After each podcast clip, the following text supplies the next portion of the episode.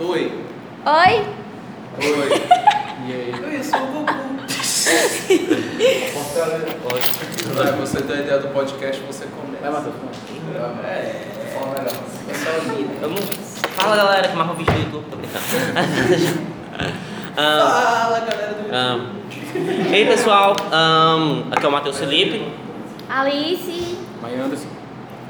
Vinícius. Fala mais alto, né? Mas é vídeo, é vídeo, cara. Super show. Você é um personagem que vai querer aparecer? A vilã, eu sou um personagem extra. É um Você participante especial do nosso podcast. Ah, Ah, conta, começa. Ah, um podcast vai, esse podcast aqui vai ser mais focado em assuntos históricos e tal. E hoje a gente decidiu falar mais sobre os nativos brasileiros e nativos americanos, mais especificamente os brasileiros. O primeiro tópico que a gente queria discutir seria como é que os nativos chegaram aqui, sabe? Porque todos nós sabemos que, tipo, pelo menos até hoje em dia a gente tem uma noção de que o ser humano se originou da África. Ah, então como é que ele chegou da África até aqui? Sendo que não tem caminho por terra. Seriam os Assim. alienígenas? Será? É uma possibilidade. É uma possibilidade. Bom, Hum. seguinte então. É, primeiro a gente tem que pensar no seguinte. É praticamente impossível o ser humano chegar a uma noção de origem. A ideia de origem, porque a vida natural dentro do planeta Terra, ela gira em torno de quase bilhões de anos. Uhum. da sua formação até aquilo que a gente tem hoje. Então é muito difícil você tocar essa noção de origem do ser humano. É difícil mesmo, porque o único suporte que a gente tem é a arqueologia. Então os caminhos da história que a gente tem hoje e as teorias que são baseadas nisso são teorias feitas a partir do trabalho de geólogos e de arqueólogos. Então a gente pode dizer que não tem uma, uma coisa concreta que se originou na África. A gente simplesmente diz isso por causa que os fósseis mais antigos a gente encontra na África. O que a gente pode falar de concreto com relação à África, primeiro são os fósseis que, são, que foram encontrados lá. São gamas de fósseis datados de períodos muito antigos, ou seja, é, antes disso não tinha registro de ser humano. E quando eu digo registro, não são só fósseis é, das, da estrutura do ser humano, fósseis também, instrumentos, restos de coisas, lixos, desenhos, entre outros. O que a gente consegue traçar é que a origem africana do ser humano remete a achados arqueológicos an- antigos e a registros humanos que foram facilmente encontrados por lá.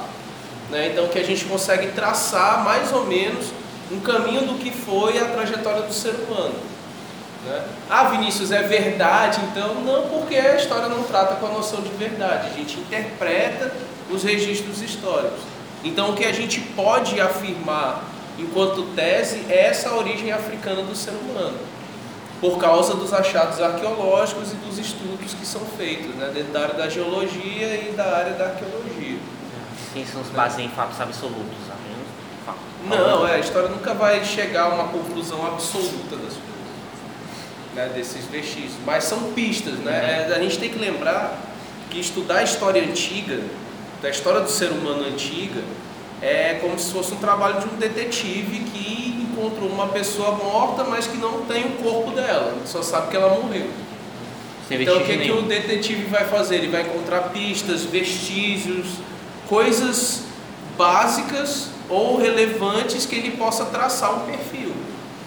Ah, né? Então o trabalho do, do historiador e da, da história antiga do ser humano é praticamente um trabalho de detetives. Sendo que mais complicado, porque você está tratando de milhões de anos. E né? também tem a questão. Ah, também tem a questão que, tipo, mesmo regi- registros es- escritos, você não pode nem, na verdade, nem considerar que eles são totalmente verdade. Ou outros pode ser um mentiroso também. Não, aí tem que ter cuidado. A história ela não trabalha com a ideia de verdade nem com a ideia de mentira. A gente interpreta os registros. Por exemplo, é, eu não posso dizer que um, ser humano desenhou numa pedra que ele estava matando um mamute, que aquilo que ele estava pensando era mentira. A gente vai atrás de construir o porquê que ele fez aquele desenho, né, com a intenção que ele fez aquele desenho. Então é dessa interpretação que a gente vai traçando o perfil. Como eu falei para vocês, a gente traça as possibilidades. Né? A gente não chega a conclusões absolutas, a gente tem que traçar, enquanto historiadores, as possibilidades.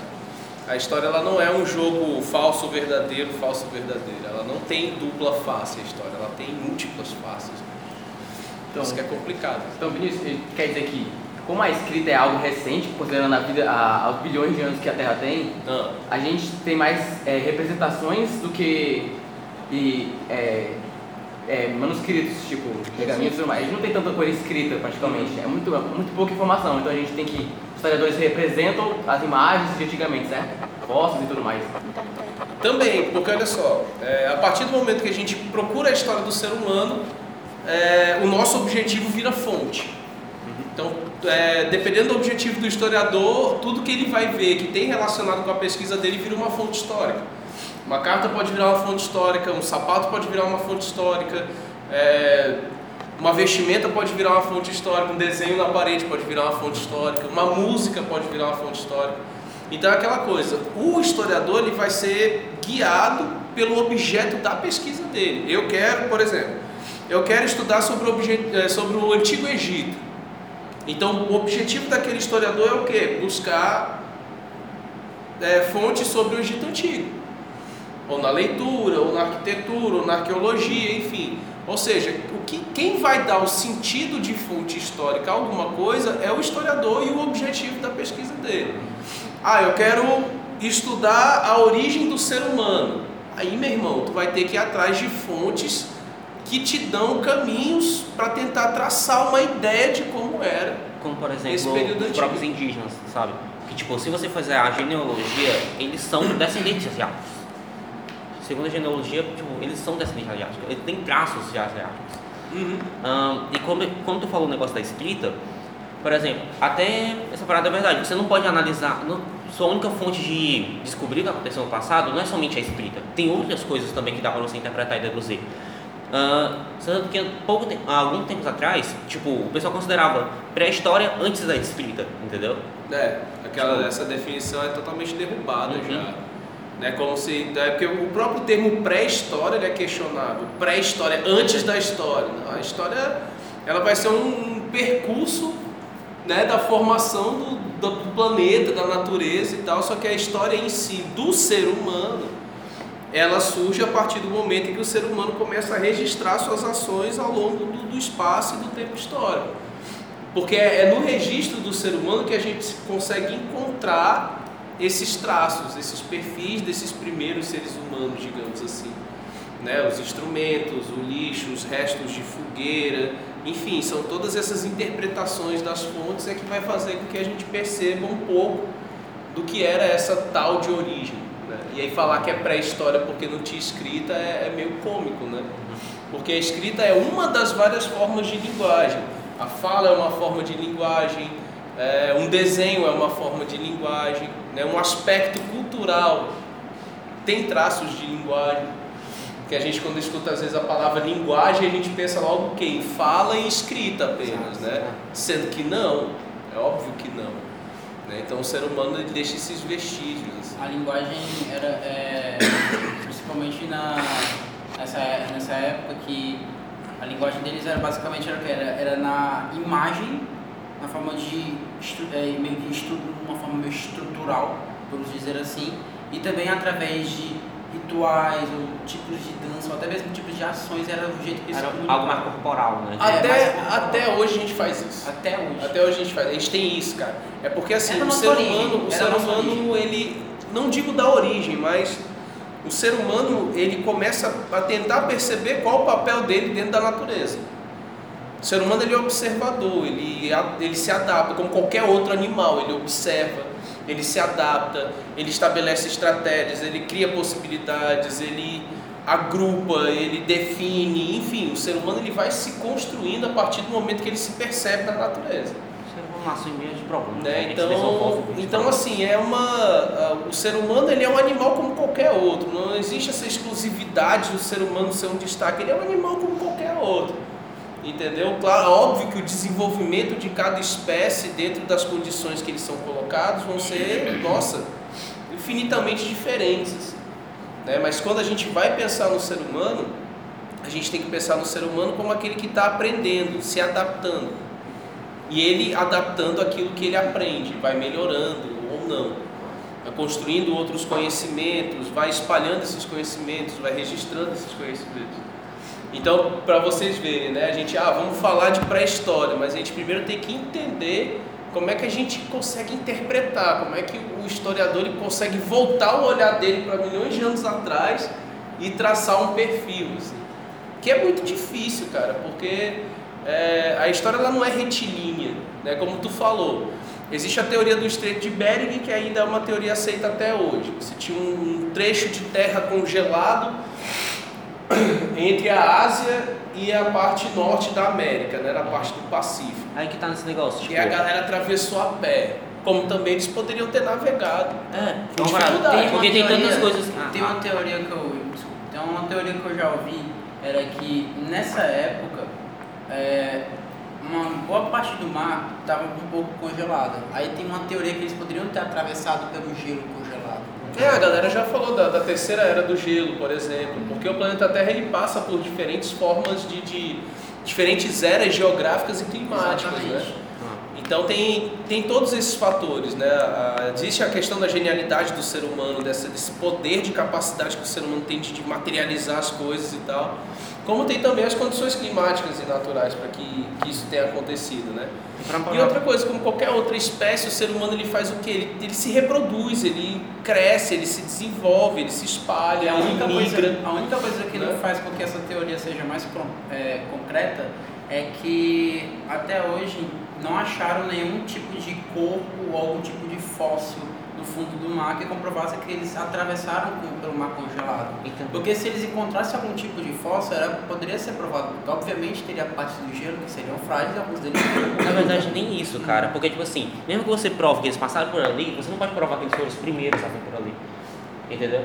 Porque você pode dizer, ah, eles passaram por ali há do- 12 mil anos atrás, 13. Porém, você não pode comprovar que, tipo, ah, há 40 mil anos atrás vieram da África por botes. Porque, tipo assim, tanto essas duas teorias têm as suas contradições. Por causa que, ó, se eu vou de Bering, é um caminho congelado. Até, ainda é um caminho extenso.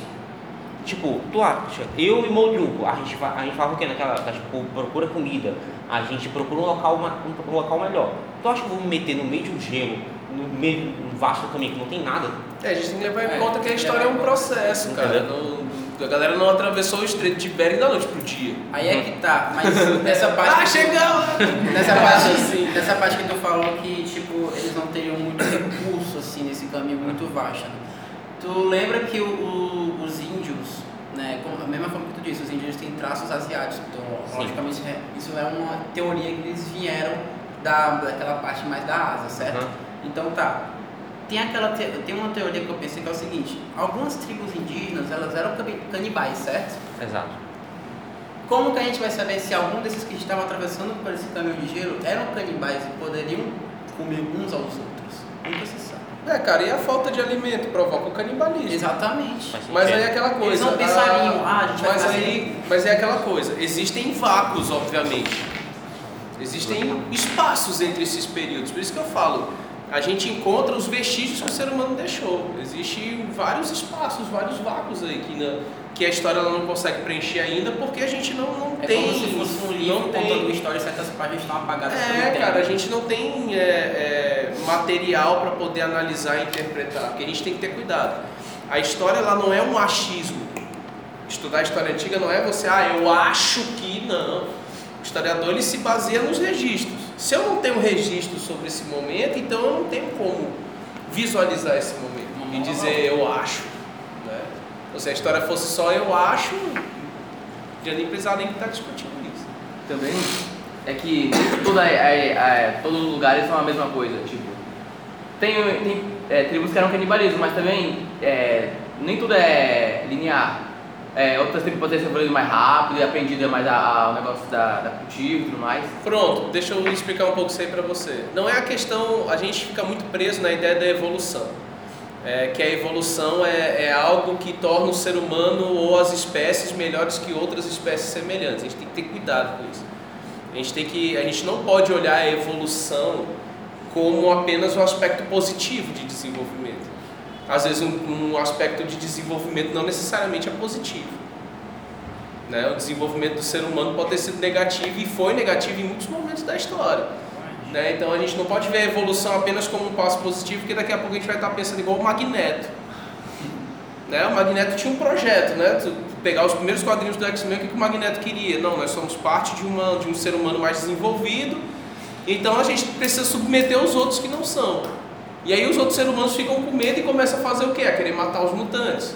Então é uma interpretação evolucionista que gera conflito, quando você fala que um se torna melhor que o outro. Só que a, a base dessa visão é o que? Seria a adaptação. Lembre-se, o ser humano ele não vai se desenvolver como num jogo de videogame que de repente você fez um monte de coisa e você upou. e aconteceu. 50. Existem várias condições para fazer com que o ser humano crie técnicas para poder sobreviver em diferentes condições. E que essas técnicas aprendidas elas vão ser repassadas para que o grupo também sobreviva. Né? É, é dentro desse, desse espaço, o desenvolvimento do ser humano ele é mais o desenvolvimento da técnica, do trabalho, né, do convívio em grupo. Então, é por isso que a gente tem uma uma pluralidade tão grande de, dentro da espécie humana de formas culturais totalmente diferentes. E é por Tipo, isso o Como seguinte, você colocou o lance da, do canibalismo, a gente tem que ter cuidado que existem dois termos. Uma coisa é canibalismo, outra coisa é antropofagia. Né? Ah. O que, que é o canibalismo? O canibalismo ele é o você comer a carne ou alguém da mesma espécie. Isso é o canibalismo. Chegar simplesmente cortar teu braço e vou ali cozinhar o Hannibal, por exemplo. O Hannibal, ele não é, ele não é antropofágico, ele é um canibal. Agora, a antropofagia, que é que vai ser definida na é Europa, é ritualístico. É, ritual. Então, a- o fato de eu estar comendo a carne de alguém da minha mesma espécie, ela está configurada dentro de um complexo de visão de mundo, de religiosidade, de crença, de espiritualidade, assim, não, não era definida só como canibalismo. Né? Por exemplo, teve três períodos no final do século XIX na Índia em que as pessoas morreram de fome por causa da, da, da colonização inglesa. E grupos tiveram que se servir do canibalismo para poder sobreviver, ou seja, eles começaram a comer as pessoas que já estavam morrendo porque eles não tinham comida e não queriam morrer. Então acabou se comendo as pessoas. Então é, também. é necessário a gente tentar entender os passos do ser humano, né? esse processo todo, senão a gente chega a conclusões totalmente atravessadas assim, sobre as coisas. Por exemplo, é, falar que os seres humanos começaram a morrer de fome atravessando o Estreito de Bering e provocaram canibalismo, isso é um machismo, não é a definição de uma teoria. Porque o cara vai chegar e vai falar: você tem algum registro que coloca o ser humano como canibal nesse momento? Não. Então você só está supondo. Então, se eu encontrar um registro que, que, tipo, pelo menos alguém que morasse, que vivesse no momento na região, alguma tribo, algum, algum povo, que naquela região eu tivesse registro que, ela- que eles fossem canibais, eu poderia considerar isso uma teoria. É isso? Não, também não. Não, Porque aí a teoria vai ser o quê? Você vai trabalhar a interpretação do porquê do canibalismo. Hum, entendi. Né? Você tem que encontrar as intenções do, porquê daquele canibalismo. Né? O que a gente tem, por isso que eu falo para vocês, as formas com que a gente tem de nos remeter ao passado, passado, passado mesmo, dessa, entre aspas, origem do ser humano, são, como eu falei para vocês, os pequenos vestígios. Aqui no Brasil, por exemplo, a gente encontra no litoral ainda sambaquis. O que, que são os sambaquis? São umas estruturas enormes que são pilhas de lixo restos de concha, restos de ossos. Às vezes os mortos eram enterrados ou jogados nessas pilhas de lixo. Então esses sambaquis, quando são encontrados aqui no Brasil, esses vestígios de lixo empilhado, os arqueólogos já sabem que vão encontrar alguma coisa que poderia ter sido produzida naquele período. Alguma lança lixada, alguma ponta de pedra, algum pedaço de osso de uma pessoa, de algum animal, e aí vai se interpretando, né? como aqui no Ceará. É, muitos dos trabalhos arqueológicos aqui no Ceará encontram restos de fogueira, cara. Né, O cara, meu irmão, como é que o cara vai cavar o chão e falar, meu irmão, aqui tinha uma fogueira? Porque por causa dos registros anteriores que foram encontrando, o que, que se encontrava perto de fogueiras? Você vai ter restos de alimento, alguns ossos de animais. Então, quando você consegue escavar uma área e ver vestígios de animais totalmente diferentes, aleatórios, pedaços de madeira, pedra, cerâmica, você já pode imaginar que ali alguém chegou, ficou, comeu e saiu fora. até a própria análise química mesmo. né? É, e a gente tem a- as ajudas hoje, né, que ainda o próprio carbono 14, né? Uhum. Você fazer a contagem do carbono daquele objeto para tentar delimitar uma data de tempo daquilo É. ali, né? O negócio do carbono 14 que ele só dura mais ou menos 6 mil anos. né? Depois de 6 mil anos, É. esse carbono 14 já vai. É, a partir do momento da, da dissolução do fóssil, né, até se gera o petróleo a partir disso.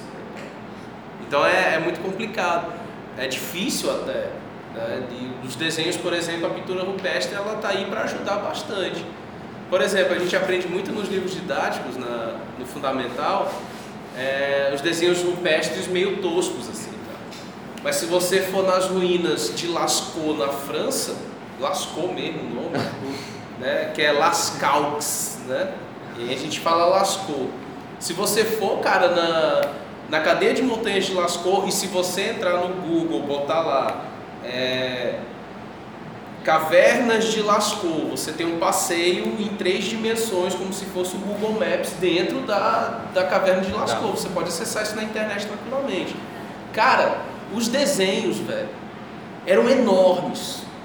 Tipo, enormes, desenhos enormes, com sombreado, tonalidade de cor diferente. Entendeu? Você tem desenho de cavalo, cara, com a crina mais escura que o resto do corpo. Então, meu irmão, não eram desenhos toscos.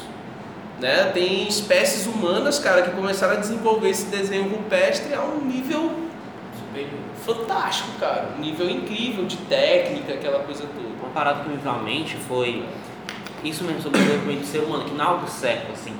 Até porque hoje, mesmo hoje em dia, tem algumas ilhas que se tu for ver, é tipo, tem povos lá que não se conectam nem um pouco com o resto do mundo, entendeu? E mesmo se tu tente ir pra lá, eles não, eles não gostam, eles repugiam o resto do mundo. Então tu não sabe nada do que tá rolando lá.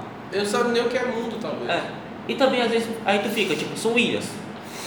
Ah, eles po- poderiam antes estar conectados com a Terra? Po- Pode, mas eu acho que uma separação continental acho que demora muito mais a- até Mas que, tem um outro porém. até que o tempo de desenvolvimento humano. A gente trata muito dessa ideia de povos isolados que não tiveram contato com nada.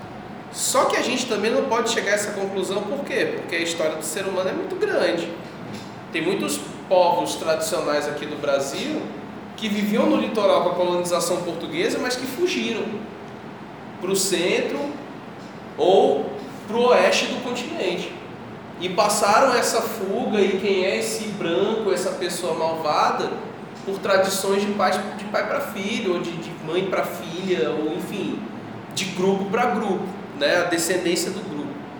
Então talvez esses povos isolados, os antepassados poderiam ter tido contato.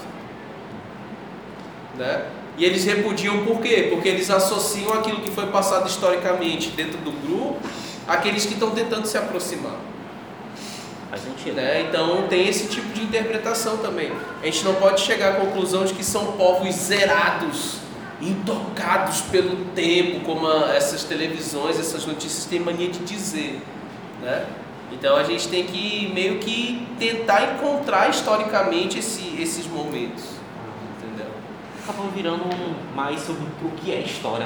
É, cara, porque é por isso que eu falo pra vocês, a- o primeiro capítulo do livro do primeiro ano, dos livros didáticos do primeiro ano de história, são muito interpretativos por causa disso, né? Apesar da gente conhecer um pouco da história do ser humano e das diferentes espécies humanas, do Homo erectus, homem de o homem de Neandertal, enfim, essas várias gamas dentro da, da, da espécie humana, ainda é muito difícil porque os fósseis ainda são escassos, as interpretações ainda são complexas, né? Por isso que os arqueólogos, os historiadores desse período né, antigo da história humana, eles, pô, a galera tá direto com fonte. Você vê, na Inglaterra, você tem um dos maiores arquivos de, de múmias do mundo. Não múmias egípcias, mas, por exemplo, é, eles encontraram fósseis em regiões geladas conservados por causa do clima. Né? Tipo, aquele ser humano morreu e a galera escavou e encontrou lá um ser humano só a- a- vestígio de pele ainda e de cabelo porque conservou-se por causa do clima. E na Inglaterra você tem um arquivo, cara, de, é, de seres humanos com pigmentação desenhada no corpo. Né? E eram, eram os neandertais ainda, cara. Então existem peles de seres humanos, vestígios de pele de seres humanos neandertais na Inglaterra com pigmentação, cara, com desenho de tinta na pele. Dá até uma, meio que uma, luz da explicação do porquê dos índios ter é, aquela. aque- um- um- É, a um questão tipo de pintar o corpo, Exatamente. disso, daquilo. Então é, é Não é uma muito, coisa deles É, mesmo, muito impressionante, muito cara. antes. É, muito impressionante. O ser humano ele carrega uma construção de um conhecimento muito antigo, cara. Muita, talvez até muito antes do que a, a própria arqueologia ela consegue datar. Exatamente. Né? Então é, é mais ou menos dentro desse passo aí, para aí a gente conseguir. Agora assim, ah, como é que chegam essas teorias, por exemplo, das embarcações e do, do Estreito de Bering? Aí você não pega só a história, aí você vai ter o que? A geologia trabalhando com essa ideia. Genética também. Né? Que aí o cara vê os aspectos geográficos do planeta Terra, por que, que os continentes têm semelhanças de encaixe. É meio É. complicado você saber o que, é, o que pensavam, porque é, exatamente, você poder desco- é, não descobrir, mas para você tentar ter uma ideia do que eles pensavam, você precisa fazer justamente, é, é, como é que se diz, é, você descobrir certa coisa, você, Tem não, muito- tem, você não tem a certeza, Tem muita coisa no presente interpretar. Ah, Tem muita coisa que você tem no presente do ser humano que remete você ao passado. tudo. Sim, Né? Então você cabe, cabe obviamente ao historiador, a pessoas é, identificar isso, entre outras coisas. Até porque né? o que eu digo que seja complicado é porque é o seguinte, você poder. é, o historiador ele vai tentar interpretar o que aconteceu, o que aconteceu no passado. Não é certo? Também. E também, aquelas, aquelas pessoas do passado, elas tinham uma própria interpretação já daquela época do que eles viam. É, a história Então, aí ela- que torna um pouco complicado de saber o pensamento. Mas a gente consegue. Em alguns momentos a gente consegue. A gente chama isso de, de história das mentalidades. É, que fontes a gente pode conseguir interpretar e que a gente pode buscar qual era a visão de realidade que o ser humano tinha naquele período. né? É difícil. Você tem que ter muita fonte para poder interpretar, mas dá, dá sim, dá demais. E a, ó, como eu falei, é difícil encontrar registros, mas dá, cara. Né, E a arqueologia hoje ela tem vários tipos de ajuda. Você é, existem sonares para a terra para você poder identificar é, coisas soterradas, por detector exemplo. de moeda. É, tipo, só que muito mais rock and roll assim. Você dá um pulso, você dá um pulso de som na terra e ela mapear aonde o som está entrando. Aí onde ele não entrou, ela te dá o formato daquilo que possivelmente pode ser alguma coisa sólida em que o som bateu e desviou. Será que Já vi um documentário sobre isso que era uma galera que é, eles estavam tipo procurando ruínas, sabe? E estavam soterradas. Aí eles usaram uma máquina dessa que ela é, pegava as partes que não são maciças, aí via se tinha alguma coisa lá. É, cara, isso é irado, meu irmão. A arqueologia hoje ela trabalha dentro desse, dessa perspectiva. assim. Então é, é sempre um trabalho conjunto, principalmente quando se estuda a história antiga. Né? Como eu falei para vocês, Grécia Antiga, Roma Antiga, a gente não consegue estudar numa linha histórica bem definida, porque a gente não tem a, o conhecimento da, do espaço-tempo todo fechadinho, bonitinho. Né? O período antigo ele é, ele é misterioso ainda, ele é extremamente interpretativo tal. Tem historiadores hoje que escrevem, por exemplo, sobre os primeiros cristãos. A gente não tem ideia, cara, de como eram os primeiros agrupamentos de cristãos no mundo, por exemplo. Porque a maioria não deixava registro escrito. Né? A Bíblia foi uma montagem de vários escritos e ela foi feita, foi construída. assim. Né? Então, é, é como eu falo, quando vocês chegaram a essa definição, né? o historiador é aquele que vai interpretar essa fonte. Né? E o que é uma fonte histórica? Ela passa a ser uma fonte histórica a partir do momento que essa fonte é meu objeto de pesquisa. Eu vou dar significado histórico a ela. Senão ela continua sendo uma coisa, um objeto. Essa maca tem história? Para mim tem. Então eu vou tentar traçar a importância histórica dessa marca. É, se esse for o meu objetivo, né, meu objeto de pesquisa. Me explica, me explica de novo aquele, aquela coisa que tu falou, que tu não aceitava ou não, não aceitava o nome. É, não, não pré-história, é época das cavernas. As trevas. Ah, período Não, das ah, idade cavernas, da caverna. idade da caverna, idade da... e É porque assim, Não era só caverna. ah, pois é, cara, o ser humano não era só caverna, é uma coisa meio Platão, né? É porque a gente tende a falar a idade das cavernas porque a gente pensa que o ser humano ele estava fechado até ele evoluir, chegar no desenvolvimento. O pessoal pensa como se fosse. A caverna é um refúgio, como no meio do mato, uma, uma moita, por exemplo. Era um refúgio. O pessoal também pensa, É. tipo assim, ah, a evolução do ser humano a partir disso. Por exemplo, ah, Ele sai da Ele- caverna e vai construir uma casa, É, uma é. fazendinha. Ou né? é isso, ou tipo, um, um cara que foi lá, bateu a faísca e surgiu o fogo. Porém, tipo, tantos. ah, tipo, a partir disso, o ser, o- toda a espécie humana começou a se desenvolver nesse nível, entendeu? Não é desse jeito, tipo, existem vários, existiram vários focos, cada um se desenvolveu de forma diferente. Ah, Por isso que eu falo que a- o termo desenvolvimento ele é muito relativo. Você pode aplicar o a palavra desenvolvimento quando você estuda uma única, um único grupo. Aí você pode encontrar ao longo do tempo histórico onde ela se desenvolveu ou não. Né? Agora, você querer entender o desenvolvimento de um grupo e utilizar a mesma visão para entender um outro grupo, aí, Não, aí você um vai descobrir o- algumas que é o que a maioria das pessoas acabam outras- fazendo. Né? Ah, o europeu era extremamente desenvolvido mais do que os índios, mas Não, velho. como é que você. Que diabo de comparação é essa? É aí que surgem as teorias da superioridade de raça, que são extremamente perigosas. E que vocês vão ver comigo no segundo ano durante a Idade Moderna. Aquela ideia do meu povo se justificar que eu sou superior ao outro. Isso é horrendo, cara. né? Tipo, o desenvolvimento cara. não é uma linha. Tipo, ah, tu tem que aprender isso, tu vai primeiro isso, não é desse jeito, tá ligado? Não, tipo, cara. tem povos que já sabiam, que já eram bem mais aplicados em questão de arte, teve outros que a, o artesão, que tem outras características mais desenvolvidas, como por exemplo, quando os europeus chegaram aqui, eles se depararam com indígenas que já tinham saneamento. Cara, É. tu imagina, se eu não me engano, tem um livro. Tipo, é, enquanto eles, ah, joga pela janela. Eu acho que é do, do Eduardo Galeano, eu não lembro o nome agora do autor, chamado Veias Abertas da América Latina. Que ele vai, tra vai traçar os povos que existiram dentro da América Central antes dos europeus. Né? A, gente, a gente conhece a tríade na escola, maias, incas e astecas. É o clássico do fundamental. né? Agora, olmecas, toltecas, a galera... Hã? O que, que era isso, os olmecas e os toltecas? Eram povos muito anteriores, cara. E que iniciaram esse desenvolvimento arquitetônico, de arte e tal, a partir dessa galera.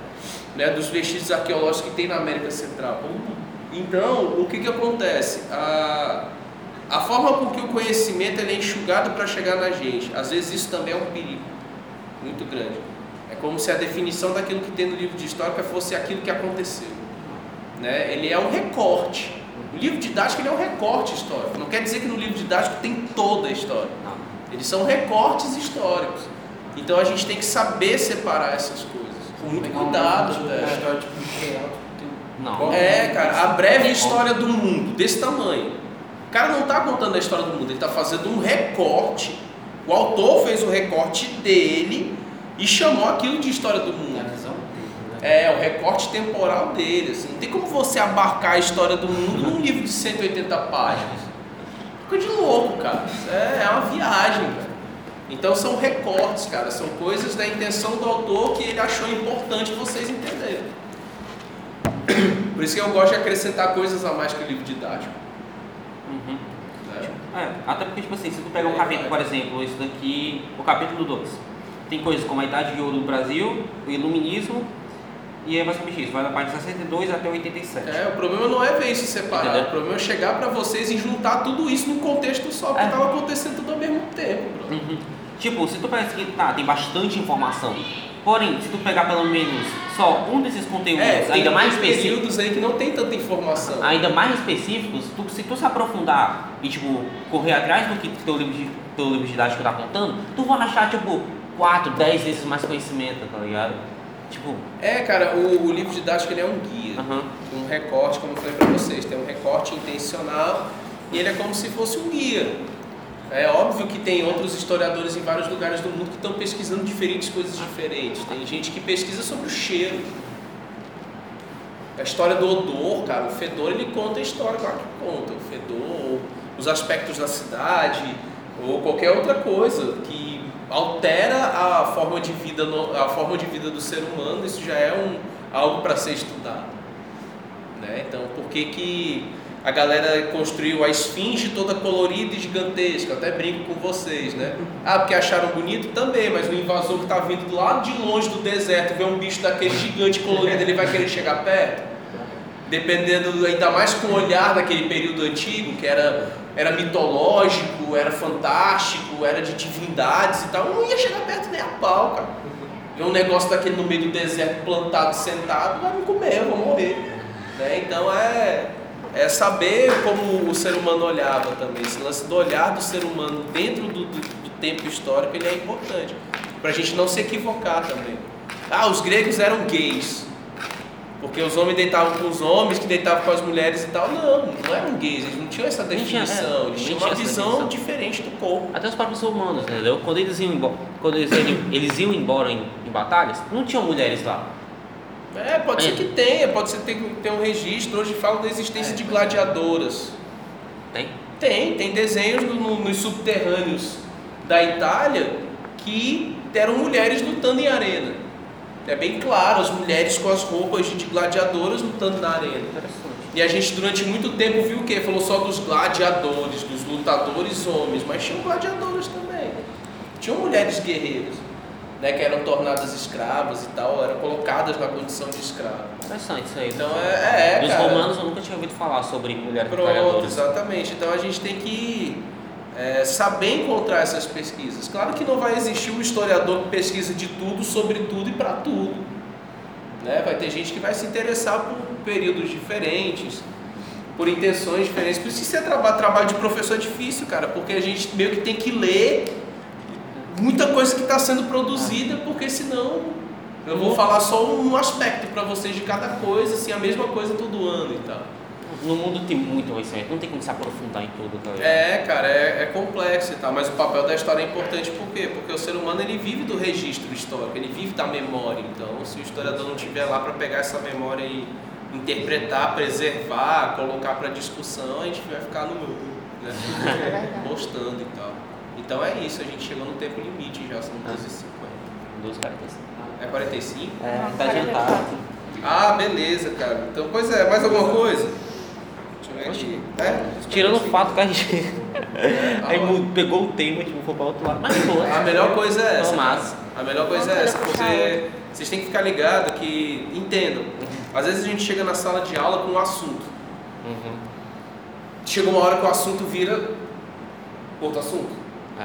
É. Que vira outro assunto. Eu acho isso mais Mas massa. isso acontece por causa da dúvida. É porque. É, também. Da dúvida. É porque eu, conse- eu começo a É bom entender você que tirar. vocês estavam com dúvida daquilo que eu estava falando. Só que vai ter uma coisa que eu vou falar que vai gerar uma outra dúvida em vocês. É.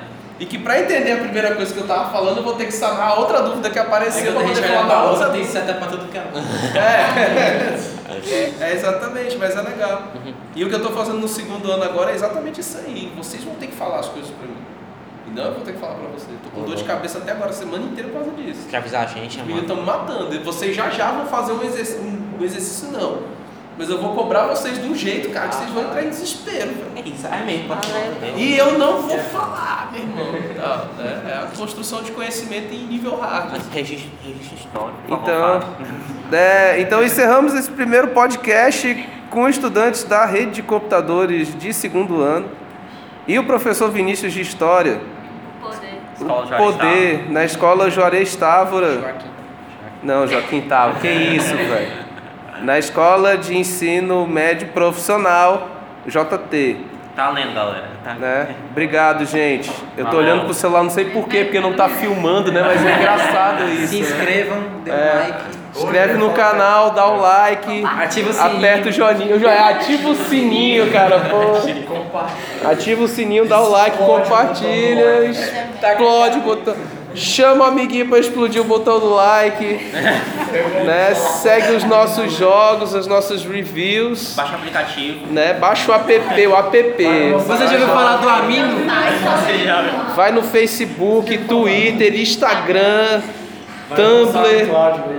Já É. Saiu estampa nova na loja. É, cara, qualquer dúvida, manda pergunta pra gente que a vai gente vai tentar se esforçar, Twitter, vai né? É, o Twitter responde automaticamente. Vendemos, vendemos fios de cabelos do vídeo. né? Já já camisetas e, Você e acessórios. Não, a gente não é patrocinado por essa galera, não. É. Crunchyroll! Valeu, galera. Tchau, Sim, gente. Valeu. Futebol, ótimo aplicativo.